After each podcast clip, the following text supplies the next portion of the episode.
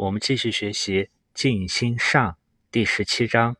孟子曰：“无为其所不为，无欲其所不欲，如此而已矣。”由于上一章讲的是良能良知，我们如果不把十六、十七章割裂开，那么这一章可以理解为：一个人若能遵循良能良知做事，不做自己良心上所不愿做的事情，不欲求自己所不欲的事情，能这样呢，也就可以了。我们把十七章、十八章对比来看，十七章可以看作是从无的方面怎么样能生发出良知良能，而十八章呢，可以看作是从有的方面怎么生发出良知良能。在十七章中所强调的是无为无欲，而十八章呢，强调的是在称极之中，这种逆境中，在作为独孤成逆子。操心也微，虑患也生的情况下，怎么样生发良能良知？这句话呢，我们可以看作是孟子对于孔子所说的“己所不欲，勿施于人”的发挥。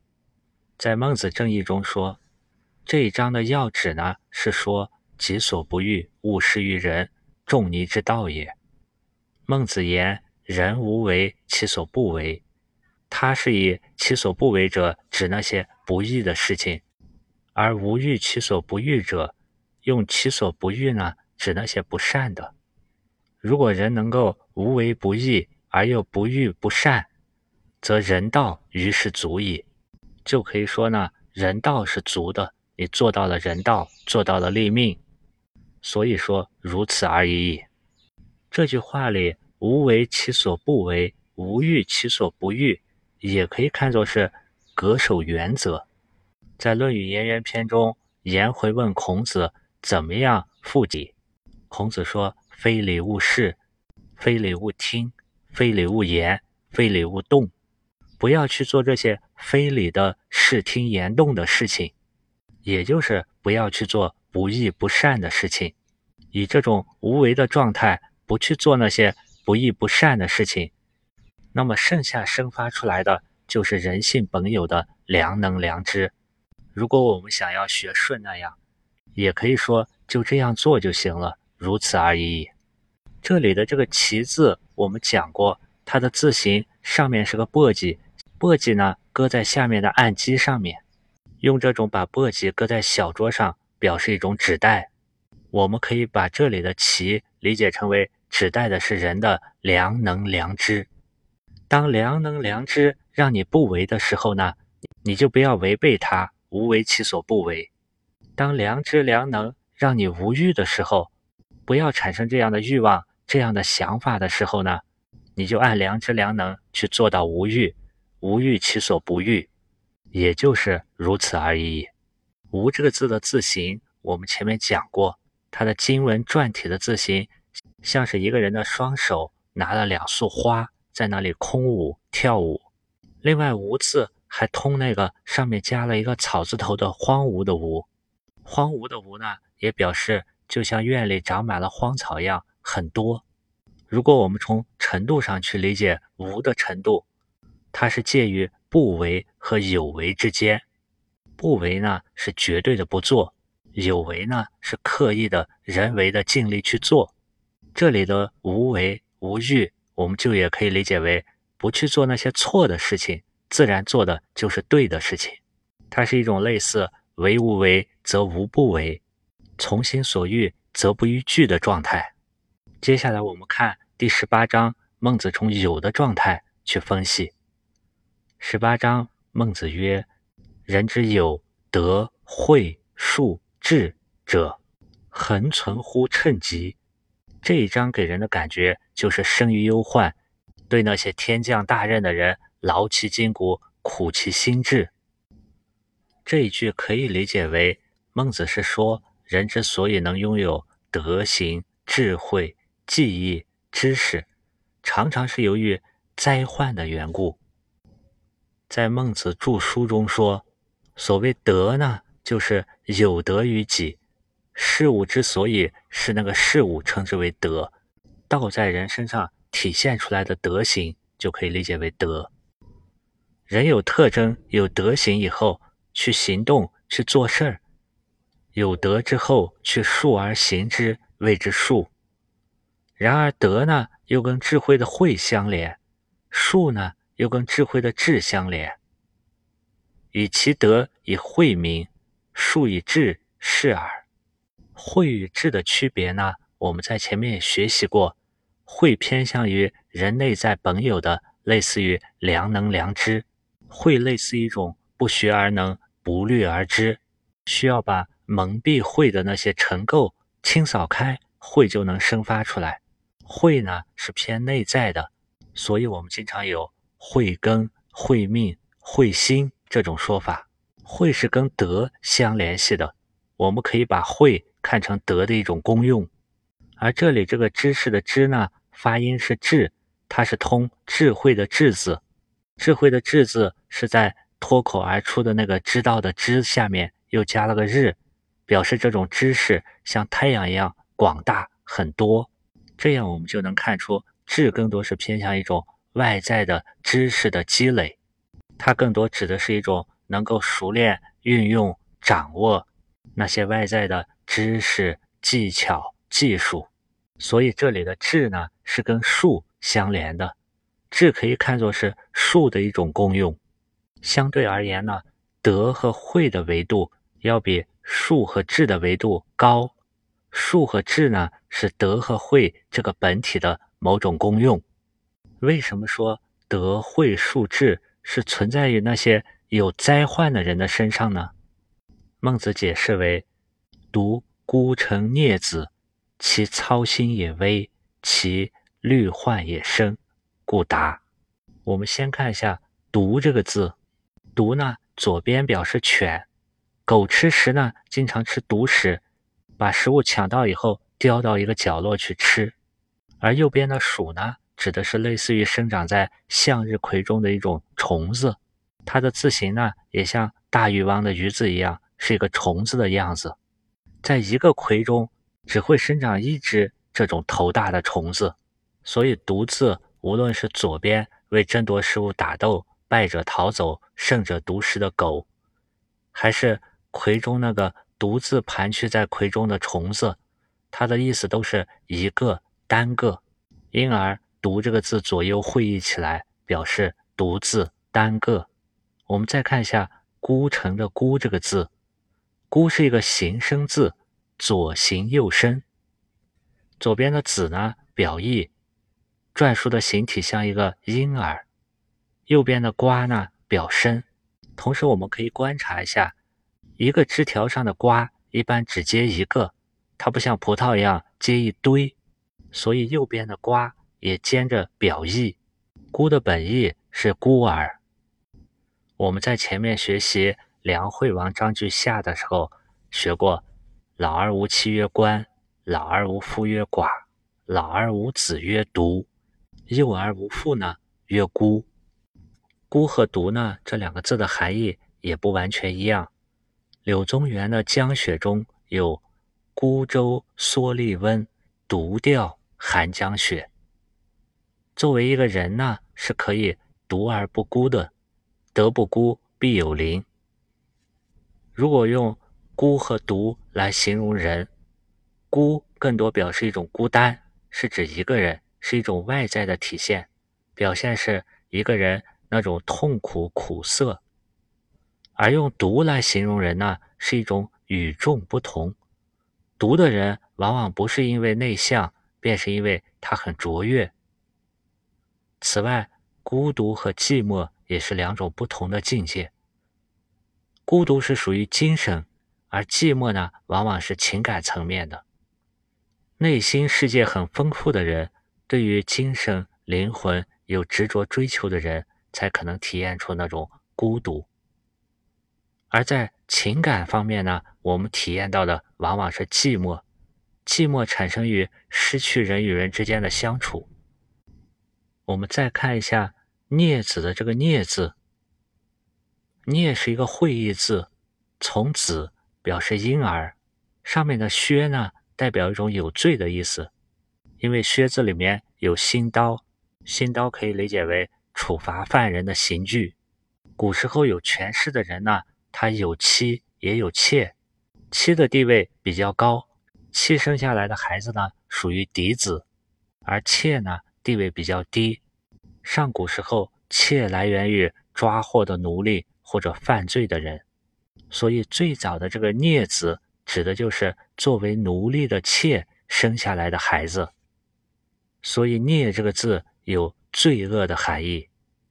后来“孽子”呢，一般指庶子。古代有权势的人一夫多妻，不属于妻生下来的孩子就称为庶子。庶这个字呢，是众多的意思。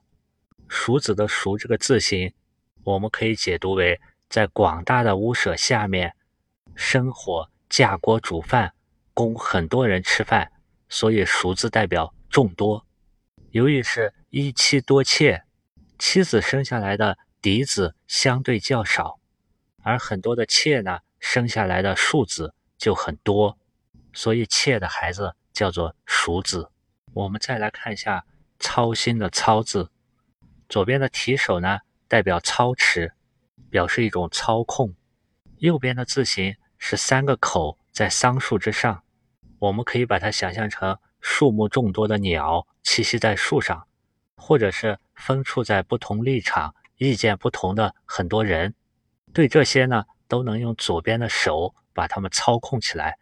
所以“操”字，也就是曹操的这个“操”，最早的本意呢是用手拿着，后来表示一种操控、掌控的能力。“危”这个字我们也说过，中间的“场”呢，我们可以想象成悬崖。最上面的部分呢，是站在山崖顶上很小的倾斜的人，站在崖边的人呢，处于危险之中。而表示山崖的“场”字里面的部分，也是一个跪坐的人。这个人跪坐的样子就很端正安泰，它可以表示我们在面临危险的时候，内心要有处变不惊的安然。这上下两个人呢，一外一内，一动。一静，也可以理解为面对危险时的反应行动和处于险境中应保持的心态。其虑患也生的“虑”字，我们在前面讲过，虎字部表示条理分明，所思虑的事情呢也比较重大，需要谨慎。繁体字“虑”下面的“思”表示思考、思索，“思”字上面的“田”表示人的脑，下面的“心”表示人的心。是由脑的理性加上心的感受共同完成的思。我们再看一下“虑患也生”的“患”字，它是一个形声字，下面的“心”表意，表示心中忧患；上面的“串”呢表身。同时，“患”也是一个会意字，因为“串”字像是两个东西连贯在一起，所以上面的这个一串两串的“串”呢，它还兼着表意。表示人的心里面由于牵挂着外面的事物和外面的事物串在一起了而产生的忧虑。患的本意是忧虑。这句话可以理解为，那些独有孤立的远程和微贱的蜀子，因为没有保障，经常心怀戒惧，他们的忧患呢比一般人深刻，所以才能通达于德慧。术智这些方面，为什么呢？因为生于忧患，死于安乐。他们那些孤立无援、地位卑贱的人，总是因为得不到安宁，所以操心劳神，而所忧虑灾患的呢，也就更深。最后的结果呢，反而能够通达事理。这也就是前面“人之有德慧术智者”。恒从乎称疾的原因，称疾指的就是后面列举的独孤成孽子这一类的状况。称这个字指的是发热的病，发疹子、麻疹的疹，它的意思是烦热。这种疾病呢，常常粘在身上不去。称往往是由身体内在的原因形成的，它也类似于疾病的病字。疾病的病字呢？里面的那个丙，丙是属火的，它也代表一种内在的热，而疾病的“疾”字呢，中间有个箭矢的“矢”，它往往指的是外在的剑矢、刀枪这些所形成的一种外疾、外在原因引起的受伤。无论是称、疾还是病，它那个“病”字部字形都可以想象成在房子里摆着一张床，它是提供给那些得了疾病以后卧床休息的人用的。孟子是用称疾呢来形容那些不利的环境，人处于独孤成孽子那样不利的身份，去不停的操心野微、虑患野生，反而能磨练自己，最终拥有呢。德慧术智，这个过程就是激发了人内在本有的那个良能良知所产生的德慧术智。这种良能良知的生发，在衣食无忧的状况下是很难做到的。就像前面举例，顺居于深山之中，和那些牧食野生动物在一块儿，也很难生发出一样。人呢，只有处在逆境中，才能够打破之见。因为你需要打破过去的“我认为”“我以为”的思想，处于危难之中也不会做平常习以为常的事情。按现在的话说，就是被带出了日常习惯的舒适圈。日常的那种舒适，可能也有对我们有利的方面，但那仅仅是一种助缘。而人们如果想达到解脱提升，往往是需要逆缘的，需要在逆境中。去生发出你的良能良知，去思索你的天命，在人心为微中去体验那个道心为微，最终才能通达。也就是这一章最后所说的“故达”这个道理呢，和第十五章最后所说的“无他，达之天下也”，可以理解为指的都是一种普遍规律。纵贯的来看呢，第十七章、第十八章。分别揭示了人的良能良知的不同特点。第十七章主要强调了存养的方法，要无为其所不为，无欲其所不欲。这种存养的方法，也就是保存和养护的方法，跟我们前面在《告子》篇上的第八章孟子所举例的牛山之木是一致的。牛山之木呢，有它自信本然的生长规律。你不能人为的老去砍伐它，如果淡淡而伐之，每天都去砍，就导致牛山之木被砍光了，显现不出来了。孟子也列举了我们要怎么样去存养，要像对待人在夜晚升起的那个平淡之气，人内心的那个良心一样，不能让它搞亡，不能一边存养，一边又用白日所作所为去染污它。这就需要把握“无为其所不为，无欲其所不欲”。第十八章强调的是人要在逆境中去磨练。在我们学习《告子章句下》的第十五章，孟子也说过类似的话。他认为：“天将降大任于世人也，必先苦其心志，劳其筋骨，饿其体肤，空乏其身，行拂乱其所为。”这样的种种呢，都是一种。动心忍性的磨练，这些种种的磨练呢，能达到增益其所不能的效果。它要远远超过在日常舒适的条件下，在衣食无忧的条件下达到的效果。这种逆境使人恒过，然后能改。为什么能改变认知、改变人的思维模式呢？因为在逆境中，为了求生存，为了摆脱逆境，人的状态是困于心。恒于虑，而后作；征于色，发于声，而后喻。这和十八章所说的“操心也微，其虑患也深，故达”是一样的道理。在这些困境逆境中，人们不由自主的去动心忍性，反而能与内在的那个良能良知获得更多的链接。这也就是人之有德慧术智者。恒存乎称极的道理，对照《孟子尽心篇》开篇第一章的宗旨，我们可以把良能良知看作是尽心知性的知天。能够做到这样的圣贤呢，就像孔子所说的，属于生而知之者上也。在《中庸》里形容他们是安而行之。由良能良知表现出来的功用是德慧数智。我们可以把德慧术智看作是存心养性事天。这种德慧术智呢，有可能在学而知之者表现出来，也有可能是困而学之，或者力而行之、勉强而行之的过程中体现出来。根据体现的不同，孟子接下来从人格、人品、成就这些方面做了一个分类，这就是第十九章的内容。第十九章，孟子曰：“有事君人者，事事君，则为。”荣悦者也。这里的有事君人者的事，指的是侍奉。君人者呢，即君上。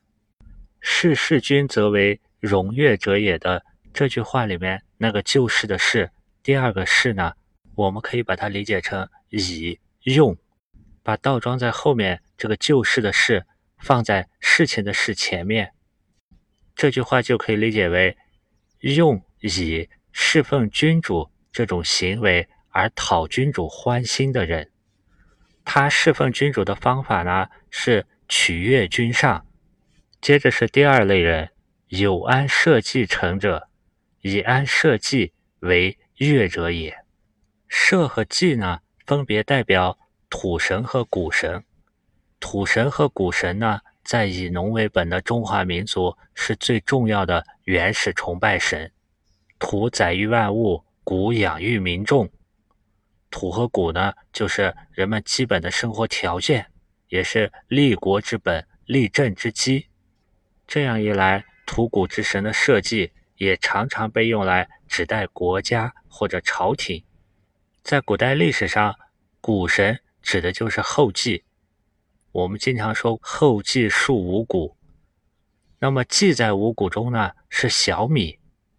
五谷分别是稻、麦、粟、菽、稷，它们指的是水稻、小麦、黄米、豆类和小米。这句话里的“安社稷成者”，是以那种安定国家社稷为己任，就像范仲淹的“先天下之忧而忧，后天下之乐而乐”的臣子。因此，以安社稷为乐者也。也就是后天下之乐乐而乐乐的人，孟子所列举的这第二类安社稷之臣呢，他们是把安定国家当做自己的快乐。我们再看第三类，有天民者，达可行于天下而后行之者也。还有一类呢是天民，就是那些先使大道通行于天下，然后再去实行的人。我们先要看什么是天民。宋朝的陈师道在他的《礼究》中解释：“贤而在下，谓之天民；贤而在上，谓之天利。”称之为天民的人，能够法天德、求天觉、得天禄、共天位、治天职。天明也可以理解成法天之明，去法效天的种种规则。法天的法呢，是效法的法。天明见道，不只可以己达，不是光追求自己通达，且能够达天下而后行其道，能够通达天下来推行他的道。或者我们可以这样理解：一个人的境界如果能够知天，他就不仅仅是社会上的公民，或者说不仅仅是那时候的宋国人、齐国人、宋人、齐人。而是天的宇宙的公民，这即是孟子所说的天民。对这种天民者呢，他先是看达可行于天下吗？就是他首先论证条件。天民为先觉者，他志在于道，他的志向在于行道。当他已经通达自己，并且处在达可行于天下的位置上的时候，然后。才去乃行之也，而后呢，就去推而行之，兼善天下。在前面万章章句上第七章中提到的伊尹，就是这样的一个例子。他先是自己达于尧舜之道，在做到自己以乐尧舜之道以后，他又去使商汤为尧舜之君，那些人民呢为尧舜之民，也就是这里所说的“达可行于天下而后行之者”。伊尹认为这是自己的使命，他说他是天民之先觉者也，他将以私道决私民。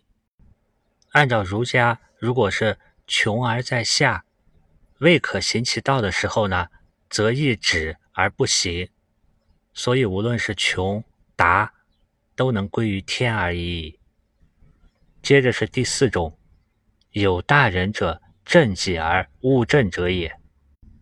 这里的大人呢，我们可以理解成他不止正己，而且能使天下物得其正。正可以理解为止于一，即止于至善。在乾卦文言中，九五解释大人是与天地合其德，与日月合其明，与四时合其序，与鬼神合其吉凶。这里的正己而物正呢，是指为政而言，也就是《中庸》里所说的笃公而天下平。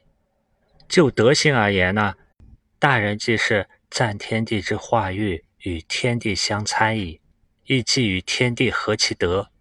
在《史记索引》中引向秀乾卦的注解说：“圣人在位，谓之大人。”也就是说，圣人有德，但不一定有位，如孔子；而大人呢，不只有圣人之德，而且还有位，还有他的位置、他的官位、他的职位。在十九章中，孟子列举了这四种类型，我们也可以把它看作是。四种不同的立命方式，立命可以理解为是天命在这个人自身上的体现。这种体现是通过这个人的行为、做事或者建立功业。立命的表现呢，可以看成偏向于外在。在《静心篇》第一章就提到，静心知性以后，人呢就可以视天和立命。按照现代人的观念，那种。存其心，养其性，所以视天也。可以理解为一个人的价值观，他内在秉持什么，也就是前面十七章所说的“无为其所不为，无欲其所不欲”。价值观呢，是一个人认为什么是有价值的，什么是该做的，什么是不该做的，这些价值判断标准。这些判断标准不同呢，每个人的人品人格也就不同。按照朱熹的说法，由于人品不同，所以略有四等，所以在十九章分成了四个等级。这四个不同人格、不同等级的立命，我们也可以按现代的观点看成是他们所追求的人生观，也就是他们人生追求的是什么。第一类人呢，他做的事情是弑君。我们前面讲过，如果把弑弑君则为荣悦者也。这句话里面那个救世的世当成以用，那么这个人的行为呢是偏向于贬义的，是以用这些方式来取悦于君上。但是我们前面在分解是否的是这个字的时候，我们说过，它的最上面的字形呢代表日头、太阳，中间那一横呢表示城墙，我们可以理解为一个人行进的目标。方向，士字最下面的字形代表走路的脚，这样士字合起来就可以会意为朝着正确的方向，光明的行走。这样士字的意思就是正确的、对的。那在这一句话中，如果不把士字倒装到前面，士字和君字联合起来，就可以理解为弑君是指好的君王、正确的君王。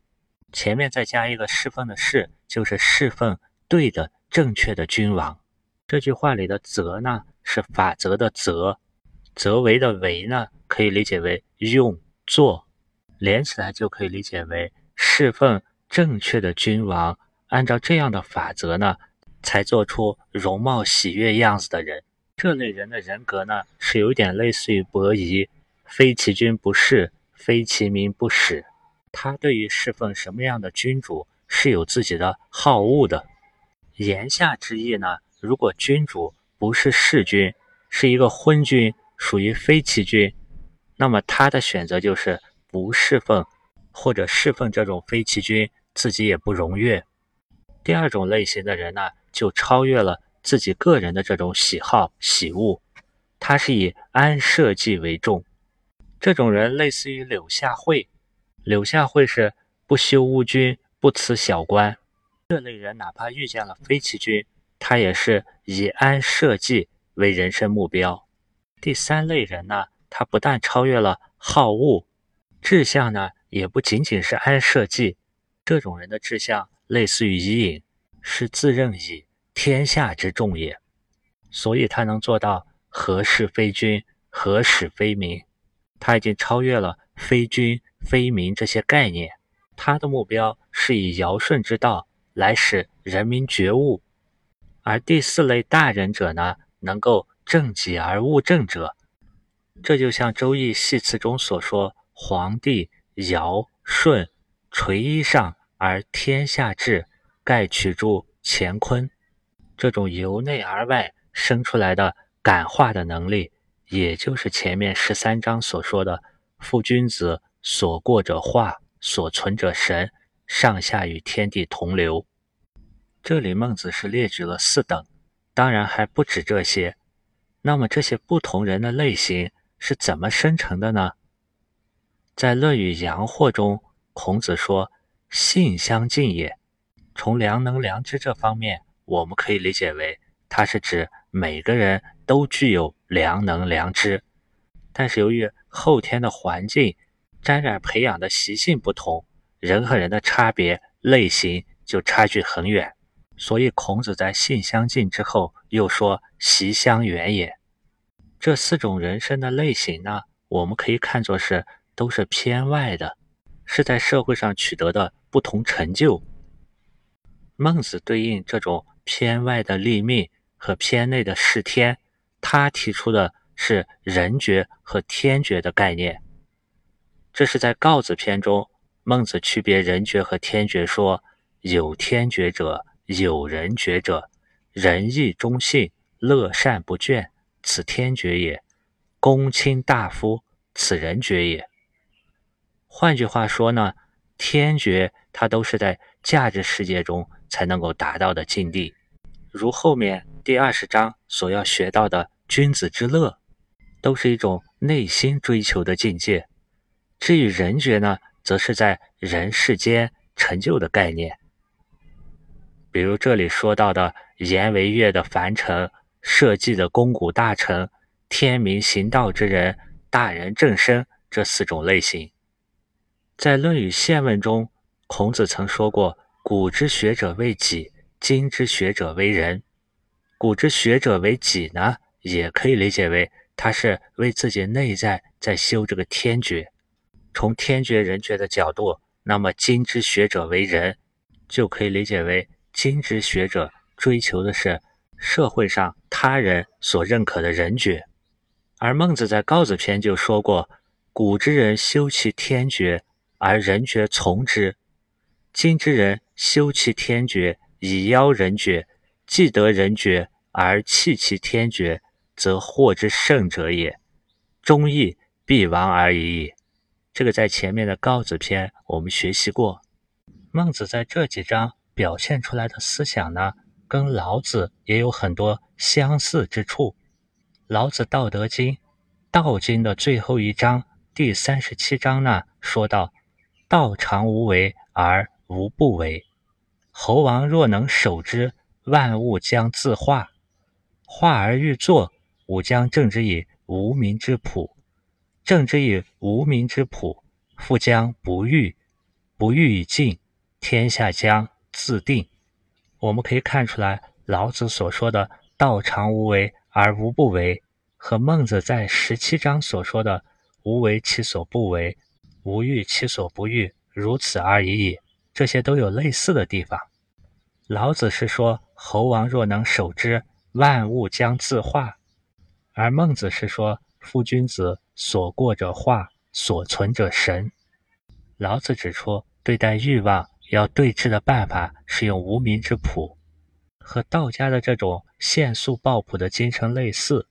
孟子在《静心下》的第三十五章说过：“养心莫过于寡欲。老子提出来的是不欲以静，而孟子提出来是无欲其所不欲。道家的这种不欲以静，天下将自定，跟孟子所说的有大仁者正己而勿正者也，也十分类似。老子所用的持正、守、正之以无名之朴，这些也恰恰是良能良知的功用。一旦发挥了这些不学而能。不虑而知的功用呢，身心将自修，外部则对应天下将自正。我们也可以用现代的概念来理解古人的这些思想体系。我们现代人比较熟悉的是三观：人生观、价值观、世界观。而在这三观中呢，起决定作用的是世界观。你对世界有怎样的认识？你相信世界上有怎样的存在？那么自然而然呢，你就会确定价值观，确定那些有价值的事情，对应到为追求这些有价值的事情，你想过怎样的人生，就是人生观。如果你的世界观里缺少真诚与相信，那么不存在的世界观和虚无主义就不会生成相应的价值观和人生观。如果强行的把某种价值观、人生观塑造，外铄给青少年，那当他长大接触到更广阔的世界时，如果现实世界和他青年想象的或者被灌输的世界观不同时候呢，他的价值观和人生观很快就会崩塌。在先秦的这些思想体系中呢，先是引导人们对存在于内在的良能良知，以及对这个世界上的道的存在进行认知，亦或退而求其次。能够感受到人内心的羞耻心，对我们最亲近的亲人呢，有亲亲的仁爱之心，以及感受到恻隐之心，这些孟子所说的四心，一旦对这些的存在有了认可，能够感知到他们的真实不虚，就首先具备了一定的世界观。有了这样的世界观，才有相应的价值观，例如。尊德乐义、抚养无愧、抑恶扬善等等，在这种价值观的引导下，人们就会对人生目标、人生意义、人生道路形成基本的观点和态度。比如去选择第十九章“侍奉君主还是安定社稷，还是做天民行道，或者是做大人”等等的人生道路。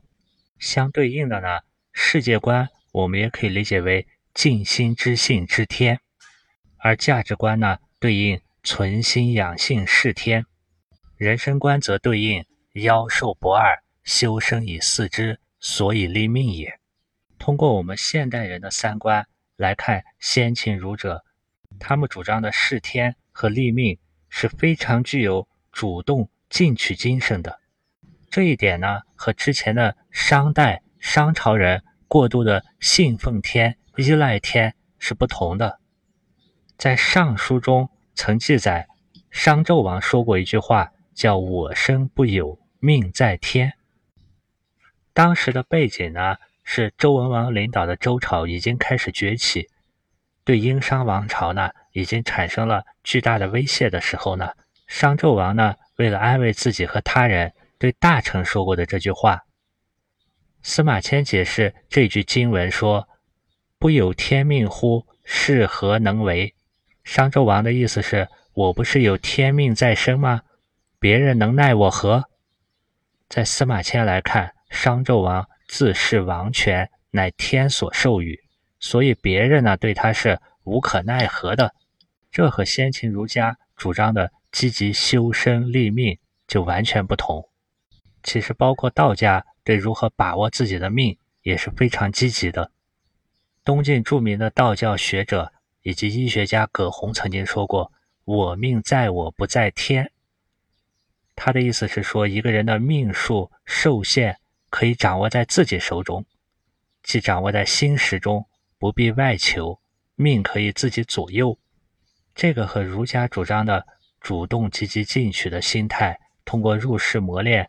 让自己的心通达，达到尽心知性知天，可以看出来儒道两者有着类似的观点。当然，上述这些呢，只是个人理解，不是标准答案。好了，今天的内容就是这样。